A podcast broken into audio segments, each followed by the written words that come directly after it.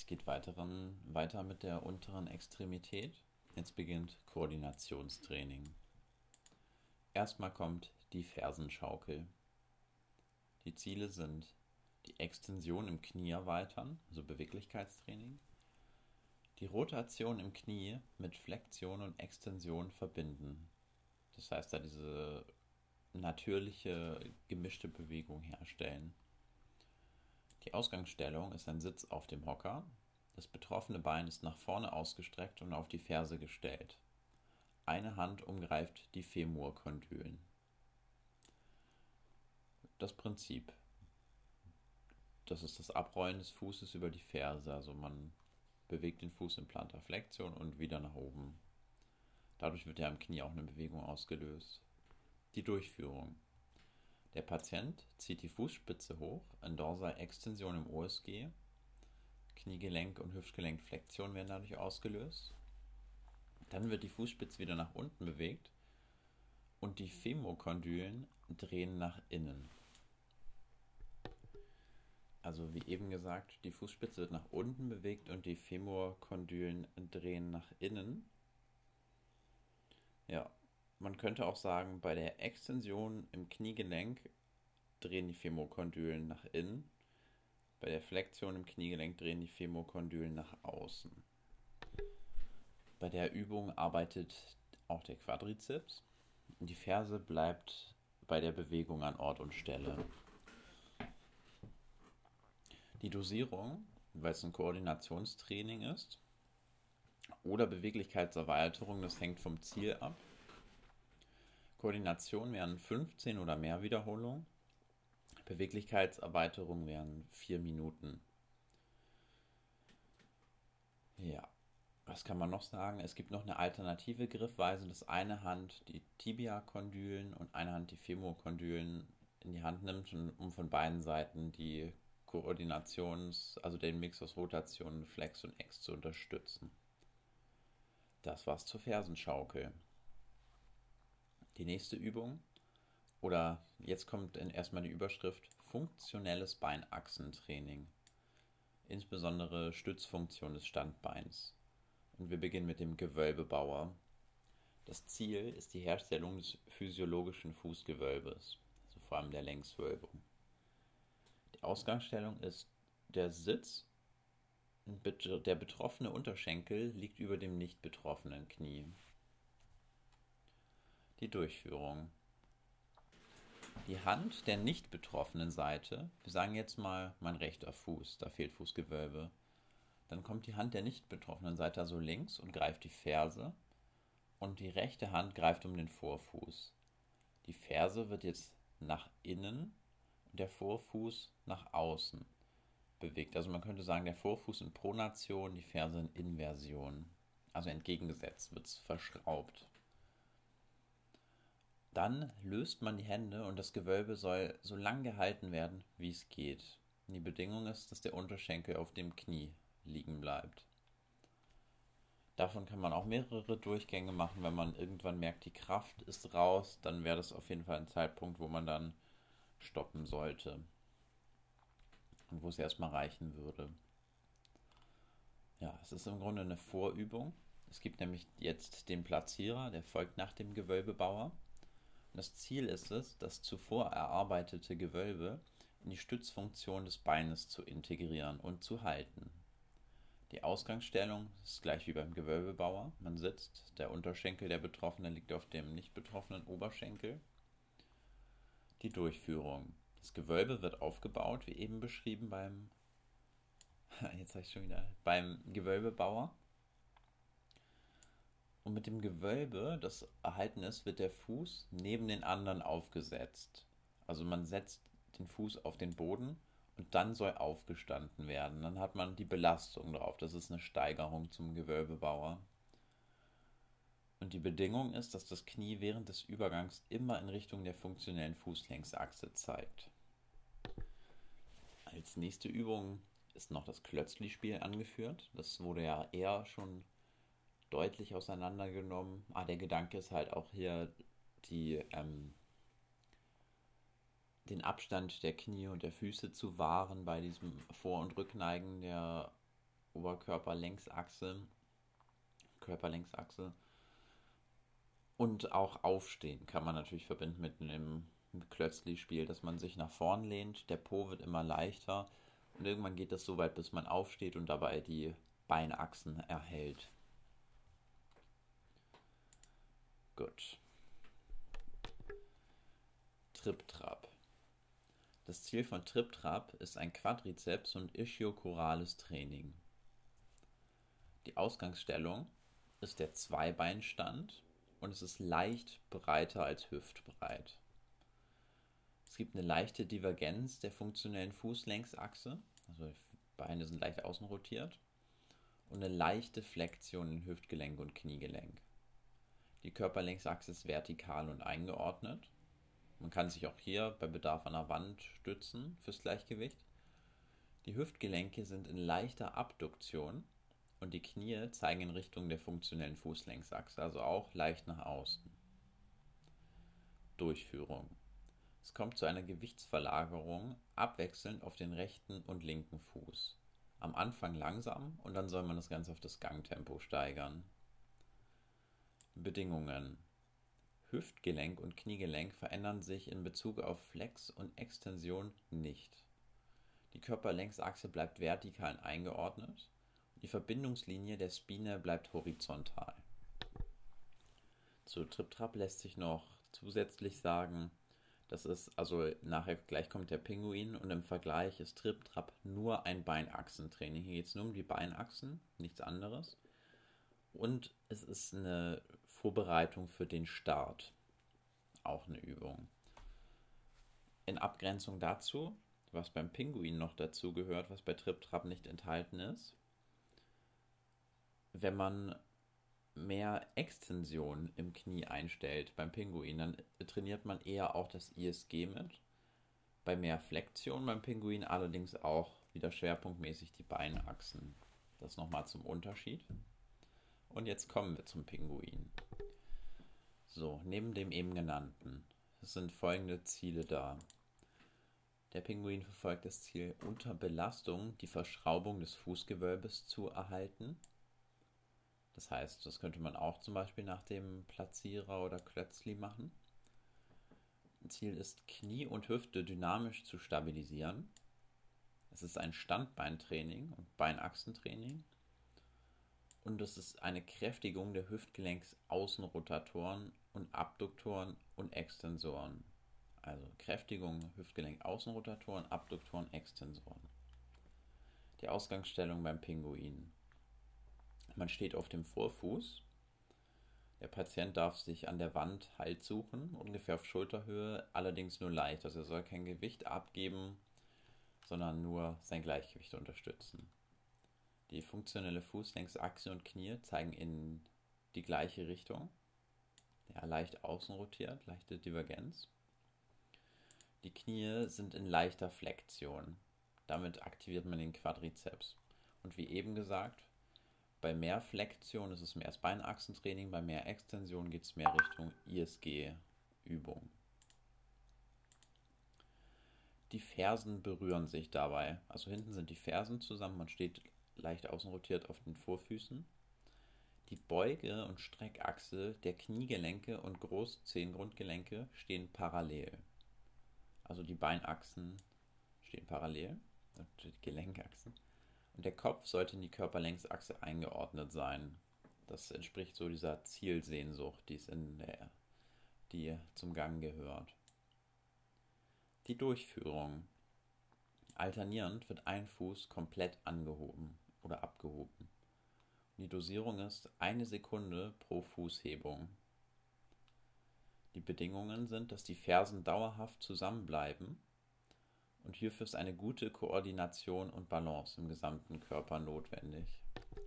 Man kann noch sagen, damit dieser Fersenkontakt bestehen bleibt, muss eine hohe Aktivität der Adduktoren und Außenrotatoren der Hüftgelenke gegeben sein. Der Abstand von der Ferse zum Boden bleibt auch gleich. Und das Türmchen bleibt gleich, also ein gleicher Abstand. Ja, sodass man sich nicht mehr nicht mehr ablehnt als nötig. Zur Primärbewegung von Pinguinen lässt sich noch sagen, Das ist der Belastungswechsel rechts-links und dabei hebt sich der entlastete Vorfuß vom Boden dorsal-extensorisch ab. Als nächstes kommt das funktionelle Quadrizepstraining. Das Ziel ist es, die kräftige, also den Quadrizeps zu kräftigen und die Ansteuerung des Quadrizeps zu verbessern. Zudem möchte man die Knieextension erweitern, allerdings eher untergeordnet letzteres. Die Ausgangsstellung ist Rückenlage, die Beine liegen nebeneinander, Knie zeigen nach oben. Und die Knie sind leicht flektiert. Die Durchführung. Man zieht das Steißbein ein, das heißt, die Sias gehen dabei kopfwärts, also es ist eine Beckenaufrichtung. Zudem zieht man die Fußrücken nach oben, also macht eine Dorsa-Extension im OSG. Die Knie bleiben immer in der gestreckten Position. Weil durch die Bewegungen, die hier ausgelöst werden oder die hier eben beschrieben wurden, ist das Knie eher versucht, in eine Flexion zu gehen, aber man steuert gegen, diese gestreckte Position zu halten. Und ein Kissen oder eine Knierolle kann unter die Knie gelegt werden bei Bedarf. Das könnte auch zur Wahrnehmung zum Beispiel helfen. Wenn man noch mehr Belastung will, könnte man einen Widerstand am Fuß setzen oder man könnte Mini-Kniebeugen machen. Die nächste Übung ist der am Ort Steher. Der wurde allerdings den Grundlagen schon besprochen. Der am Ort Geher wäre wahrscheinlich auch eine Möglichkeit fürs funktionelle Beinachsentraining, aber eher untergeordnet, vor allem der am Ort Steher also den in dem Kontext auch nochmal anhören. Kommen wir zum Delfin. Das Ziel ist ein funktionelles Beinachsentraining. Man möchte die Stützfunktion der Beine trainieren. Das Ganze erfolgt halt reaktiv, wie das meiste auf dem Ball. Also funktionelles Beinachsentraining und Stützfunktion der Beine. Das ist eine insgesamt sehr anspruchsvolle Übung für fortgeschrittene Patienten. Die Ausgangsstellung. Der Balldurchmesser ist größer als der Abstand Kniegelenk-Boden, also relativ großer Ball. Man sitzt mittig auf dem Ball, die Knie stehen über den OSGs. Eine Hand liegt neben dem Körper auf dem Ball und die andere ist über dem Kopf. Okay, das gilt jetzt nicht für die erste Phase, da liegen beide Hände auf dem Ball. Die Durchführung. Die Hände machen eine kreisförmige Bewegung komplett in der Frontalebene läuft das Ganze ab. Der Ball rollt zu der Seite, wo die Hand über den Kopf geht. Also das ist die Primärbewegung, die Ballrollung. Der Fuß, zu dem der Ball rollt, ist dann mehr in Stützfunktion. Der andere Fuß wird frei. Man soll die Ballrollung hin und her machen, rechts, links. Wenn das gut klappt, kann der Patient den Schwung der Ballrollung nutzen, und komplett aufstehen. Das ist schon Phase 3. Dazu komme ich nachher mehr. Die Zwischenschritte sind, das Gewicht auf dem Bein nimmt immer mehr ab. Zur Dosierung. Im Sitz macht man 35 bis 40 Rollungen, mit Aufstehen 15 bis 20, weil es so anstrengend ist. Wie kann der Therapeut helfen? Er kann das Gewicht des Brustkorbs abnehmen und er kann die Arme mitführen. Anpassungen. Bei langen Oberschenkeln und Plusgewicht der unteren Extremität oder muskuläre Insuffizienz kann man einen größeren Ball nehmen. Also lange Oberschenkel oder mehr Gewicht der unteren Extremität. Tempovarianten. Ja, da kann man variieren, je nachdem, wie schnell der Muskel reagieren kann und soll. Und wenn die Armkoordination schwerfällt, kann man die Arme auf dem Ball lassen und bei Stufe 1 bleiben. Die Bedingungen. Der Ball rollt immer geradlinig nach links und rechts. Die Fußspitze und Knie zeigen immer nach vorn, also die funktionelle Fußlängsachse. Das Türmchen darf sich ein wenig zur Seite bewegen, also das ist erlaubt, weil diese Lateralflexion braucht man hier als Gleichgewichtsreaktion. Die Arme bewegen sich nur in der Frontalebene und die Ellenbogen sollen nicht flektiert sein, also Abstand Hand und Schultergelenk bleibt gleich. Also eben war eigentlich alles gut zum Delfin. Man kann auch sagen, zum Aufbau beim Patienten erstmal probiert man beide Hände am Ball liegen zu lassen und nur den Ball hin und her rollen und das Gewicht auf einem Fuß jeweils mehr werden lassen. Stufe 2 ist dann schon, dass eine Hand abhebt, zu, bei der Seite, wo man hinrollt, und dass der Fuß, der leicht wird, schon beginnt zu kreuzen. Also der hebt vom Boden ab und überkreuzt das andere Bein.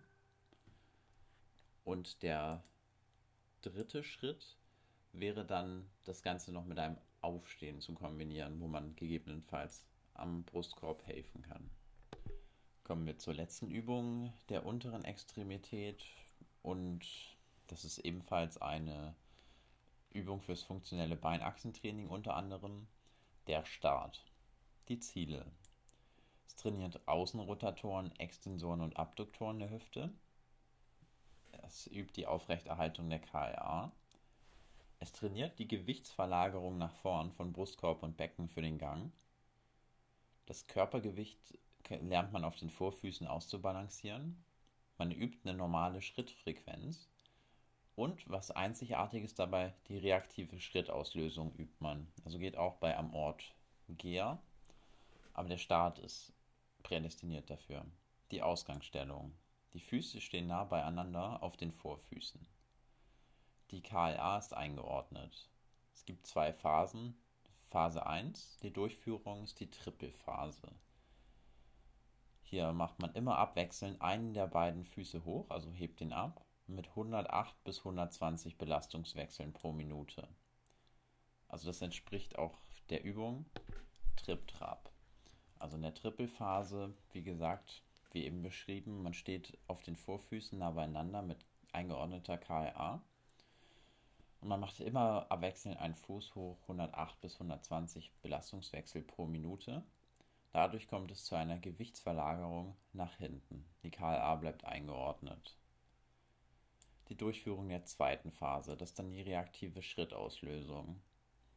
Während des Trippelns soll der Patient dann kurz auf einem Fuß stehen bleiben. Zielsehnsucht wird aufgebaut. Und sobald die Zehen des Standbeins angehoben werden, also extensorisch gehoben werden, folgt der reaktive Schritt. Dabei verschiebt sich die Körperlängsachse translatorisch nach vorn. Es kommt zu diesem Überwiegen der Gewichte nach vorn. Und solange der Patient die Zielsehnsucht aufrechterhält, geht es weiter nach vorn. Also der Drive bleibt bestehen, wenn er erstmal in Bewegung ist. Was wären Ausweichbewegungen? Eine Ausweichbewegung wäre, wenn der Patient seine Zehen krallt. Das Spielbein muss immer auf der Ferse landen, ansonsten Vorlastigkeit. Bei, also sonst ist die Vorlastigkeit der Schrittauslösung zu groß. Wie kann der Therapeut helfen? Der Physio kann beim Patienten beim Auslösen des Schrittes durch einen Impuls und Weiterbegleiten am Brustkorb im Gang unterstützen. Das heißt, dass er ihn so leicht nach vorn zieht für den Drive und beibehält und da Schub gibt. Nochmal ein paar Grundlagen noch zusätzlich oder in anderen Worten nochmal zum Start. Also die Ausgangsstellung erstmal, ja, die ähm, zehn Grundgelenke sind in Extension in der Ausgangsstellung, die Vorfüße in Pronation, also ist die Verschraubung. Die Kniegelenke sind in leichter Flexion, ansonsten sind alle Gelenke in Nullstellung. Ja, die muskulären Aktivitäten. In den Beinen ist die Intensität der muskulären Aktivität hoch und im Rumpf ebenfalls auch, weil das Türmchen stabilisiert wird. Jetzt der Bewegungsablauf beim Vorfußtrippeln. Durch alternierende Druckzunahme unter den Vorfüßen verschiebt sich die Körperlängsachse ein wenig nach rechts und links. Und bei der Schrittauslösung ist durch, also bei der reaktiven Schrittauslösung heben sich die Zehenspitzen extensorisch in den Zehengrundgelenken und dadurch findet die Bewegung statt. Man kann nochmal zur ersten Phase sagen, die Reaktion, die Unterstützungsfläche wird ja verändert, ja, und die Belastung wechselt von einem Fuß auf den anderen. Und bei der Schrittauslösung wird die Unterstützungsfläche verkleinert, weil man im Einbeinstand ist, und wenn sich dann noch die Zehen lösen, die Unterstützungsfläche so klein, dass dieses Überwiegen der Gewichte nach vorn kommt und ein Schritt ausgelöst wird. Und das ist, das ist sozusagen eine Gleichgewichtsreaktion, die ausgelöst wird. Und das ist diese reaktive Schrittauslösung. So, das war's zur unteren Extremität.